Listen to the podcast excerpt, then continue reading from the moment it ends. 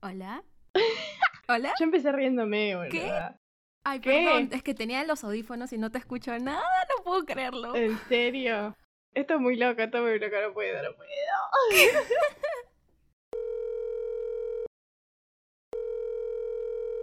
Hola, yo soy Carla. Soy Valentina. Y el cuento es... Chan, chan, chan. ya fue todo.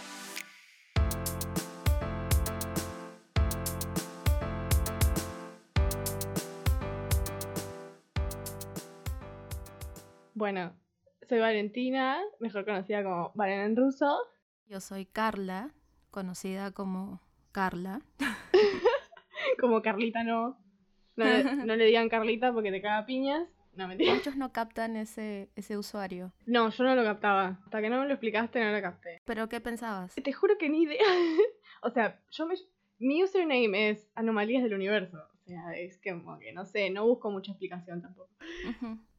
Pero antes eras Spectrum, Claro, The Dark Side. The of Dark Side of the Spectrum. Spectrum. Sí, porque yo te tengo guardada hasta ahora como Valentina Spectrum. No, vos sos Carla, porque Carlita no, no te voy a poner Carlita. No, Carlita no.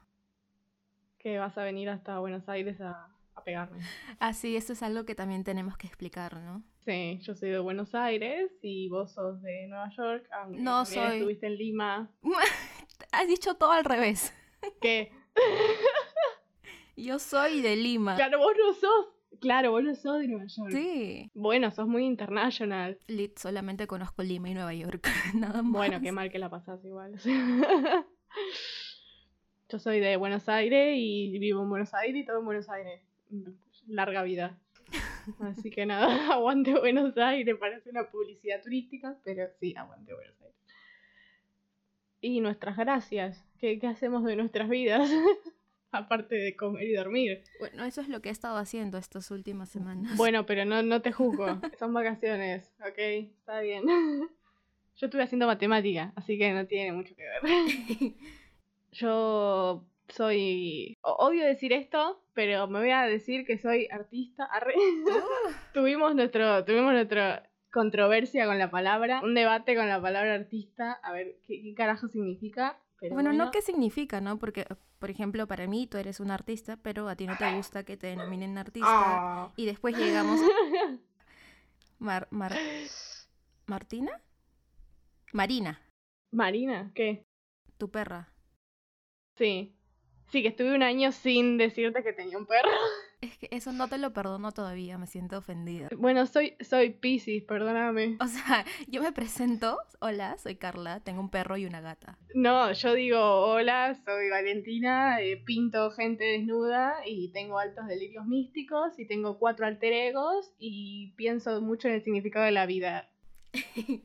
Em, bueno, ¿qué, ¿qué haces? ¿Estudias? ¿Trabajas? No, no trabajé nunca, literal, ¿podés creer eso? Tipo, lo que, lo que más hice cercano a un trabajo fue, tipo, actuar a la gorra. Que leía, leía los cuentos, pero los, como que los actuaba, ¿entendés? Me pintaba raíces en el cuerpo y, y te lo actuaba. ¿Cómo que lo actuabas? Sí, sí, como que lo hacía como tan gestual y era como, porque era como un cuento, entonces tipo vos poner en una parte decía y se abrió el piso, entonces yo hacía que se abría el piso. Re loca la mina, sí, sí. No, y, y me acuerdo que tenía pintadas raíces y venas, tipo todo en los brazos y todo en las piernas, me pinté todo eso. Y vino una chica y me dijo, ay, qué copados tatuajes. Claro, pensó que eran tatuajes y yo tipo, eh, todavía no me volví tan loca, pero en el futuro vo- voy a estar toda con venas y raíces. Yo creo que sí te he contado de mi único acercamiento a la actuación, ¿verdad? Fue así como súper dramático. No, creo que no. No sé, ¿No hace mucho capaz. Bueno, te lo contaré algún otro día. No, no me dejas con hype.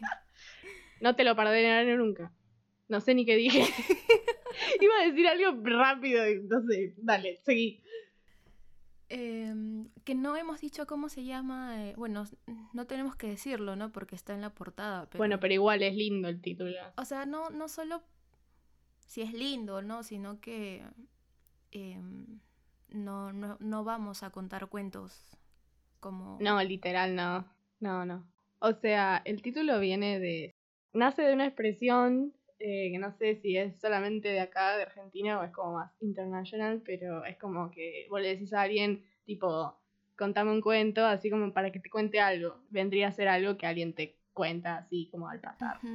Pero también lo relaciono un montón con, con nuestra amistad, porque no nos conocemos en persona. No, hay que aclarar eso. O sea, es la primera vez que hablamos de corrido. O sea, en tiempo real, no por audios ni nada. Claro, porque en, en, en vida real, en tiempo real, eh, en tiempo real como que te das cuenta las expresiones y todas esas cosas que tiene la persona, ¿no? Claro, Como que yo digo, no, mentira, arre, o sea, 40 veces por minuto, pero bueno. sí. Igual esas son cosas que he ido aprendiendo porque, claro, como argentina usas muchas expresiones argentinas y hay veces en las que yo no sé si tú bromeas o no bromeas, en las que el arre Eh, es real sí. o es de broma. Eh, El arre es complejo, es todo una cosa, un análisis eh, profundo del arre. Hay que saber utilizarlo con maestría. Yo creo que le mando arre a todo, entonces como que se pierde el significado. Sí. Ya, decía que como vivimos en distintas ciudades, en distintos países, ahora en distintos continentes, wow, qué fuerte, ¿no? claro, antes vivíamos las dos en América del Sur y ahora vos vivís en, en el culo del mundo. Ajá. Y, o sea, con todo y eso, involucrarnos como que día a día, en plan, oye, miren dónde estoy. eh, de repente tú estás en tal museo, o en la playa, o en el campo, o en la uni. Sí, Siempre van a ser lugares que no conozco porque nunca he estado en, en Buenos Aires. claro. es como un mundo nuevo, ¿no? A través de que tú me vas mostrando a través de imágenes o videos y viceversa. Sí, aparte que yo paseo todo el tiempo y tipo, siempre te mando cosas. Sí, entonces cada día hay como una nueva anécdota, una nueva historia. Claro, hoy salgo otra vez. Hoy te voy a mandar algo. Hoy me vas a mandar algo, seguramente. Hoy te voy a mandar. Sí, Yo sí. también con el test que te dije que fui a hacer para el trabajo test de droga. Sí, revisarlo que te hagan eso. O es normal eh, en el primer mundo. Eh, no, es que lo hacen en todos lados, en Perú, en Perú también lo hacen. Ay, yo nunca escuché acá. Tipo, literal. Acá no importa. Acá, tipo, fumate lo que quieras y vení. Yo creo que sí lo hacen, deben, deben hacerlo. Según el trabajo, yo creo que, tipo, si fuera algo como más formal, tipo una empresa. Ese es mi perro. Eh, si fuera, tipo, una empresa o algo, yo creo que sí, pero, tipo, así informal. un- se, se saltan se saltan todos esos pasos pero pero lo, lo normal en la mayoría de empresas y así sí sí te mandan a hacer un test de esos Claro. No sé si en McDonald's, tipo, McDonald's, Burger King, o eso te lo hacen. Mm, no sé pero yo asumo que sí Sí, igual no sé, tipo, tengo, tengo amigues que trabajaron y no les hicieron nada. ¿ah sí? Sí, capaz porque eran muy sanitos, no sé, los veían como, tipo, "No- no debe tener nada, déjalo. A mí me ven, a mí me ven y me dicen, "O sea, anda a hacerte todo, todos los análisis. escúchame a mí también porque mis ojeras son naturales ya y, Sí. y mi rostro en general no es tan amigable que digamos entonces ¿Eso qué quiere decir? no sé, o sea, siempre me han salido con eso, con siempre he tenido que hablar de drogas en algún momento. Ay, qué horrible. Sí, siempre. No, a mí como que han asumido que me drogaba en situaciones así sociales, ¿no? Y yo estaba como, pero, pero no, eh. Mirá que soy así natural. Claro, a, a mí por cómo luzco físicamente, pero a ti por cómo eres. Sí, y también un poco el prejuicio de el pelo corto, la onda metalera. A veces es como, está seguro, se mete algo. Pero son puros prejuicios, o sea. Que te juzguen por lo físico también es prejuicio. Sí. Claro, aparte, tipo, qué sé yo, puedes estar cansado. no sé. Hay mucha diferencia entre que no dormiste justo y que es ni faz cocaína. Hay, hay una diferencia. Mm. Me encanta cómo nos fuimos por las ramas. ¿Por qué terminamos hablando de drogas?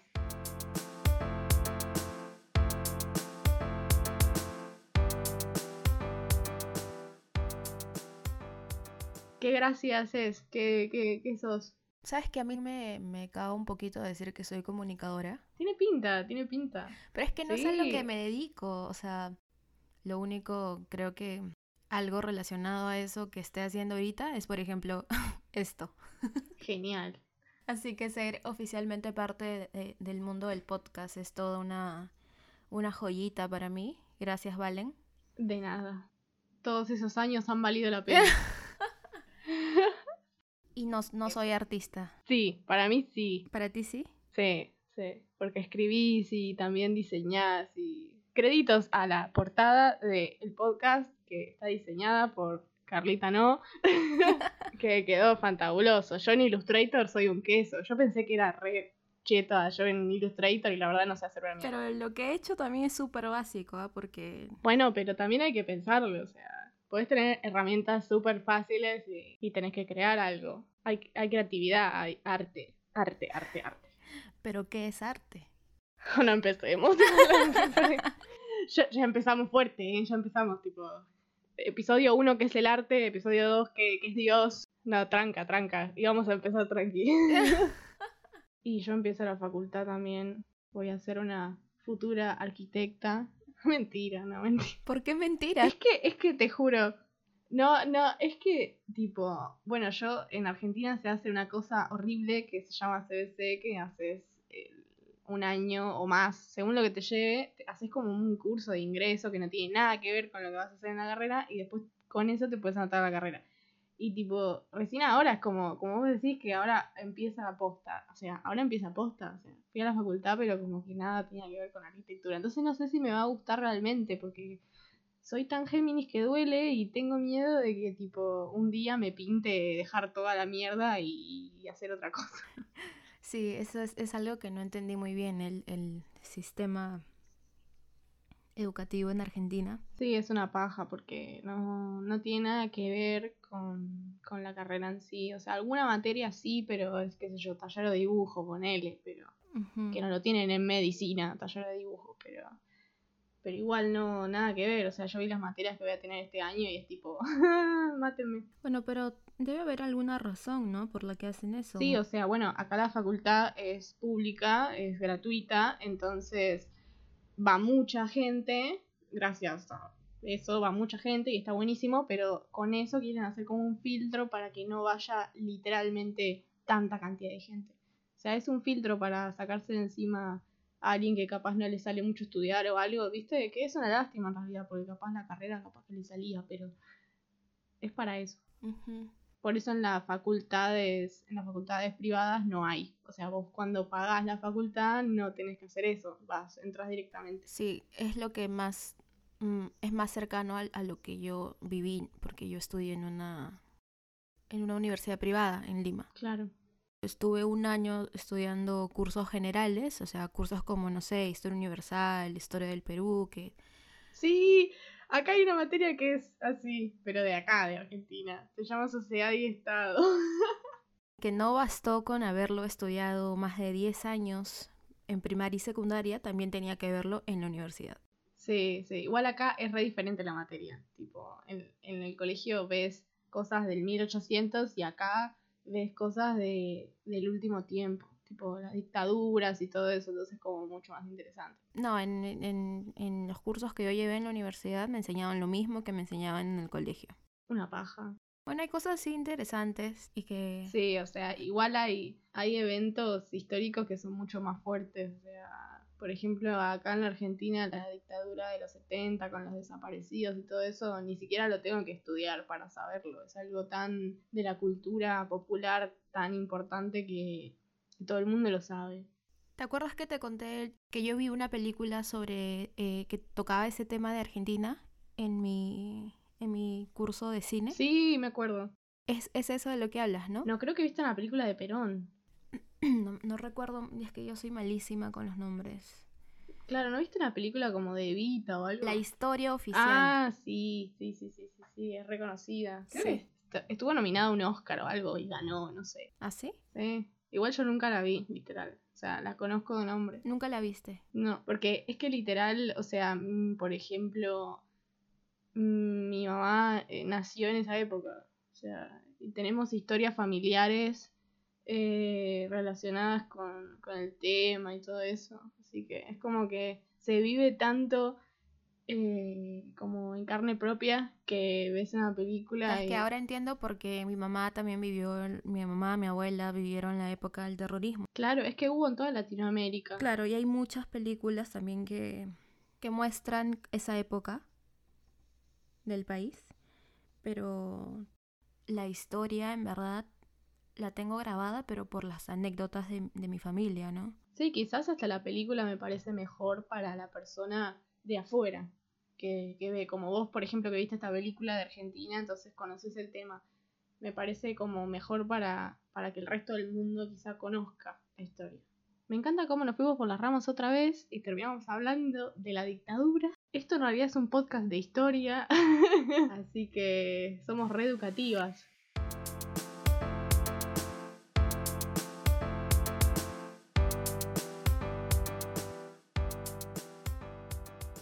También tengo un blog que se llama Nombres Impares. Sí, blog colaborativo con la, con la Valen aquí presente. Yo no he hecho público mi blog.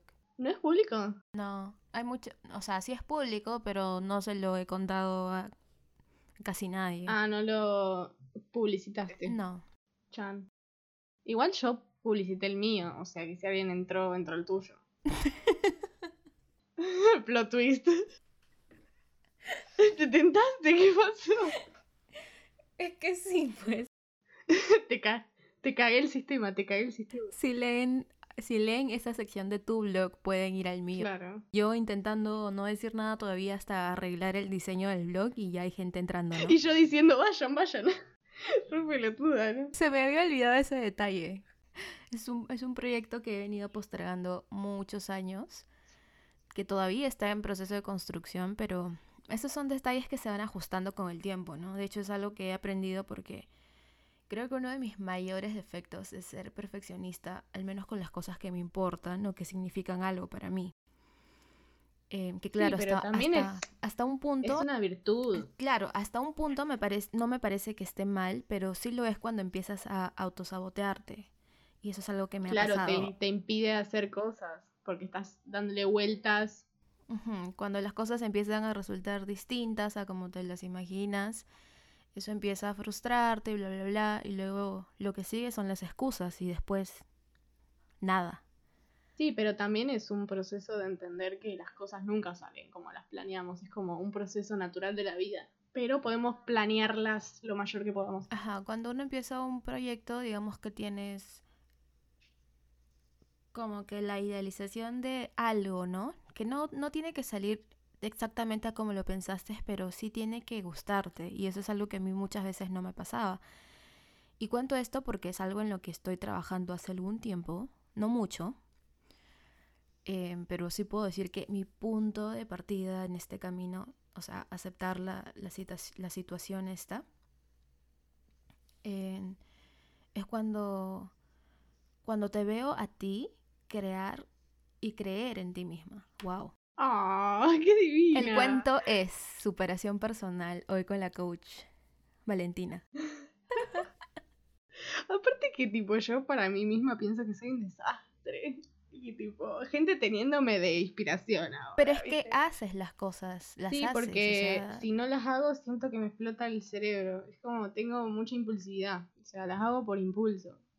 Porque si no las hago, exploto, literal. a mí me pasa todo lo contrario, o sea, que quiero hacerlas, pero quiero hacerlas bien y tan bien y que funcionen bien, que termino por abandonarlo. Claro, pero lo planificás, eso es buenísimo también. Pero un poco de eso que dijiste de mí, hermoso, em, lo hablé en el último episodio de mi podcast, porque también tengo un podcast, yo, porque soy así de pesada. Y, y también, tipo, fue todo un proceso, ya que hablábamos de los ciclos, eh, mi ciclo presente, que es el ciclo del happening, le ponía nombre a los ciclos. Estoy re loca. Pero, eh, o sea, yo también pasé por un proceso para ganar esa autoestima de, de decir esto, eh, no me importa nada lo que piensen de mí, que, que fue cuando llevé el cuadro de la paloma decapitada eh, a la facultad y tipo no me importó nada que me vieran como una loca que llevó la paloma muerta, o sea. Recuerdo esa imagen. Sí, ahí empecé a, a mostrarme, digamos, como, como la valen en ruso y, y decir, este es mi happening y esta es mi locura y así soy. Y porque si no estaba profundamente infeliz, o sea, yo en el colegio estaba re infeliz porque tenía que, que tapar todo eso por los prejuicios y, y después como que me liberé y, y no me para nadie. Tienen que ver lo, lo que tú haces, lo que pintas. Sí, o sea, yo tengo como una necesidad de, de expresión, o sea, tengo que expresar, canalizar todo lo que pienso, siento de alguna manera, porque si no como que me sobrepasa, es como mi, mi terapia, digamos. Yo creo que cada uno debería encontrar esa manera en donde canaliza eh, todo eso que, que tiene en el, en el cerebro, que yo creo que también vos lo haces escribiendo también, ¿no? Sí, no, no lo hago muy seguido como me gustaría, pero no porque no tenga tiempo o, o, o meta más excusas, ¿no? Sino porque hay momentos en los que me, me bloqueo y no me siento capaz de hacer o crear cosas. Sí, sí, normal. He, estado ahí. Has estado ahí, sí. Sí, obvio. Pero ante eso, porque me frustra mucho estar frustrada. entonces, eh, entonces, tipo, agarro y hago algo. O sea, lo que sea. No importa que quizá no, no sea lo mejor que hice en mi vida. Porque yo también soy re perfeccionista con eso. Tipo, yo quiero que, que todo lo que escribo sea lo mejor que hice, lo que pinto, lo mejor que hice. Y también, o sea, todo vale, todo tiene significado, todo es importante. Entonces, tipo, agarrar y hacer algo, tipo, aunque sean manchas o algo, o lo que sea, y eso como que te destraba un poco. Entonces, o agarrar y escribir lo que primero te salga o algo, entonces como que ya arrancas un poco a estar mejor. Bueno, a mí, a mí me, me, me pasa algo, algo distinto, que es que yo me meto en la vida, en las vidas de otras personas, no sé, viendo películas, viendo series, leyendo, y creo que con algunas o muchas escenas, eh, logro llegar a una conclusión, ¿no? Con lo que me está frustrando. Ay, perdón, casi se me cae la Mac.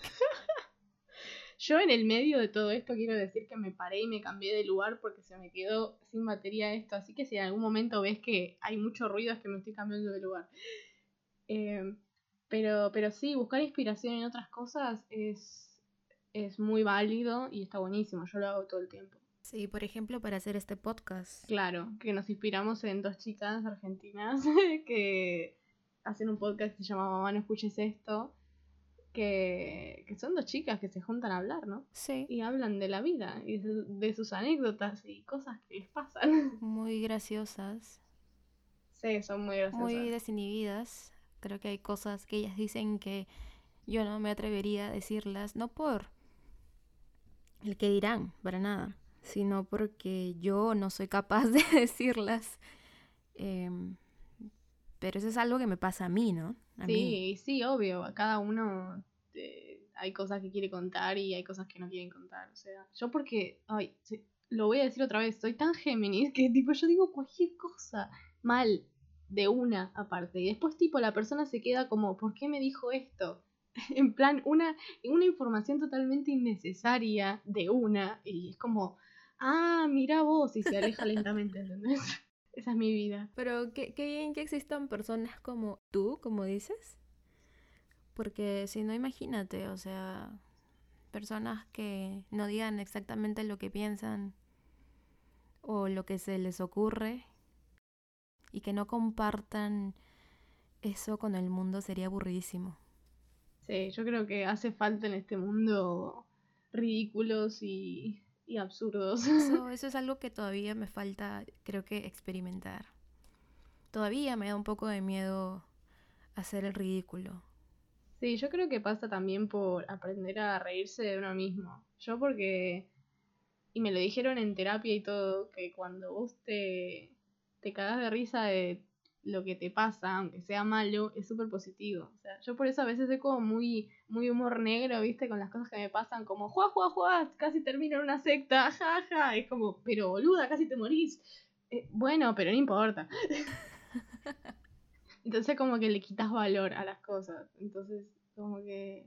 No sé si eso a la gente le sale o es que yo es así mi personalidad, eso no lo sé. Mm, sí, yo creo que todos tenemos esa capacidad de reírnos de uno mismo, solo que muchos no sabemos cómo hacerlo o por dónde empezar, ¿no? Porque, no sé, a veces pasan cosas y estamos tan acostumbrados a los melodramas.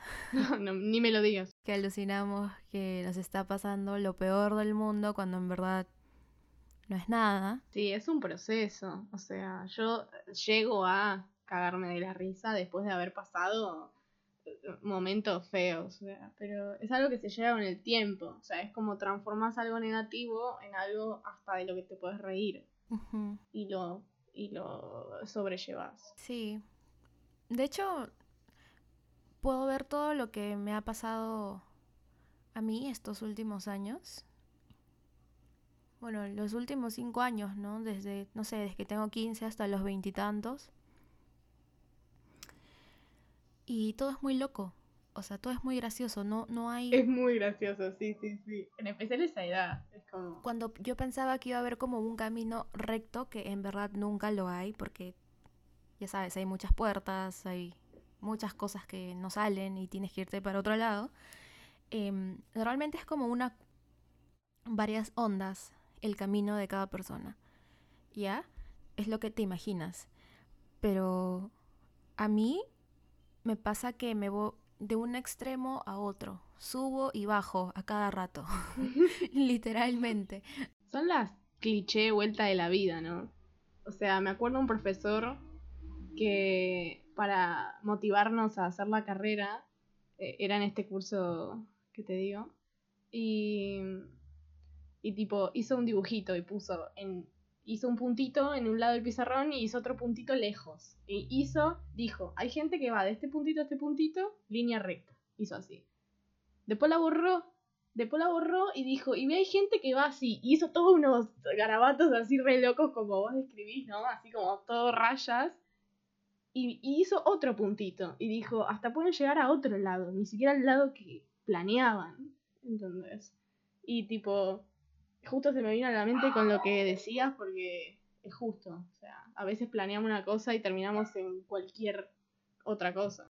Sí, es, es algo que, que, que, siento que me ha pasado a mí, que me está pasando todavía, porque si bien ya estoy establecida en un lugar, todavía no tengo ni idea de lo que voy a hacer o de lo que va, de, de lo que sigue, ¿no? Que... No, es que el futuro no existe, o sea, literal. Sí, yo sé, pero todos tienen como que un, un plan a corto plazo. Y si algo planeas.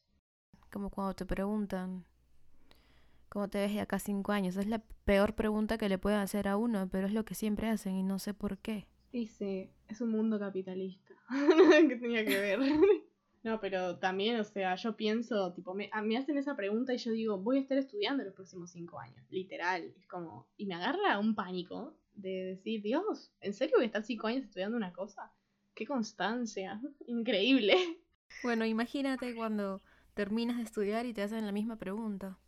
No, y aparte es como que volvés a empezar. Es como, y ahora es como. Oh. Justo después de haber terminado la universidad dije, bueno, ¿y ahora que sí? No, me encanta, me encanta los paralelismos, tipo de que vos recién terminaste y como que quedas ahí, como qué voy a hacer, y yo recién empiezo. Es como re loco eso. Tengo amigas que están en Lima terminaron de estudiar también y,